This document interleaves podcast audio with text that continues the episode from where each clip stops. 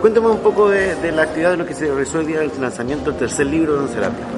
Sí, vinimos a presentar, de hecho está nuevecito, salió de- del horno imprentil la, el tercer número de la, de la saga, ya una trilogía de Don Serapio, que como contaba en la charla, es una recopilación de las tiras que publicamos en el diario Santiago.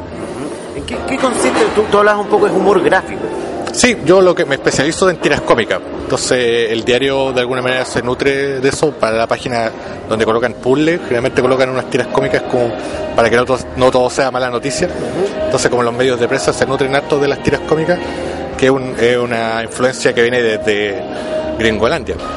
Entonces yo me, me, me influencio mucho por esa temática y de alguna manera el personaje que hago ha tenido buena llegada, a la gente le ha gustado y por eso nos hemos lanzado ahora publicando los libros y que ha tenido súper buena recepción, la gente ha, ha- ha respondido bastante bien.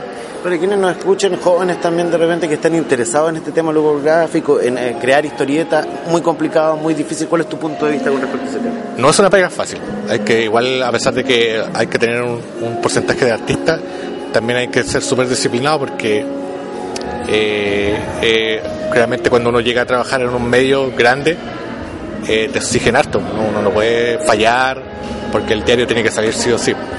Entonces igual es, eh, una pega, entonces uno tiene que poner 100%. Y, pero cuando a uno le gusta, que generalmente los artistas somos como porfiados, en ese aspecto, cuando uno le gusta, como que funciona mejor, la cosa se hace súper fluida, pero aún así es difícil. Y lo otro es que el, el- el medio chileno es súper limitado en ese aspecto, entonces no todos los, los dibujantes pueden llegar a realizarse como tales. Generalmente yo tengo muchos colegas de que, que trabajan en otra cosa y paralelamente son dibujantes. Son, son contados los, con una mano los que, los que pueden dedicarse 100% al dibujo. Pero de que se puede, se puede. Yo soy una, una prueba viviente de, de aquello.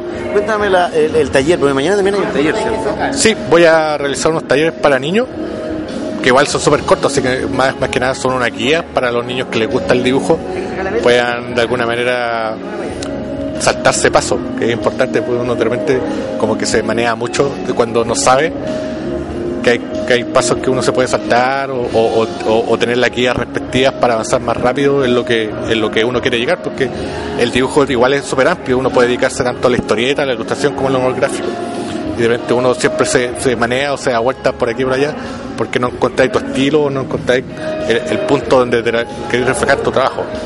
Cuéntame qué te parecen espacios como estos que se están realizando acá nosotros. Súper importante, súper bueno. O sea, me, me llama la atención de que en, en provincias se hagan, estén haciendo cada vez más este tipo de eventos, este tipo de ferias. Y yo siempre estoy, trato de ir a todos donde me invitan porque yo soy también de provincia, yo soy del norte.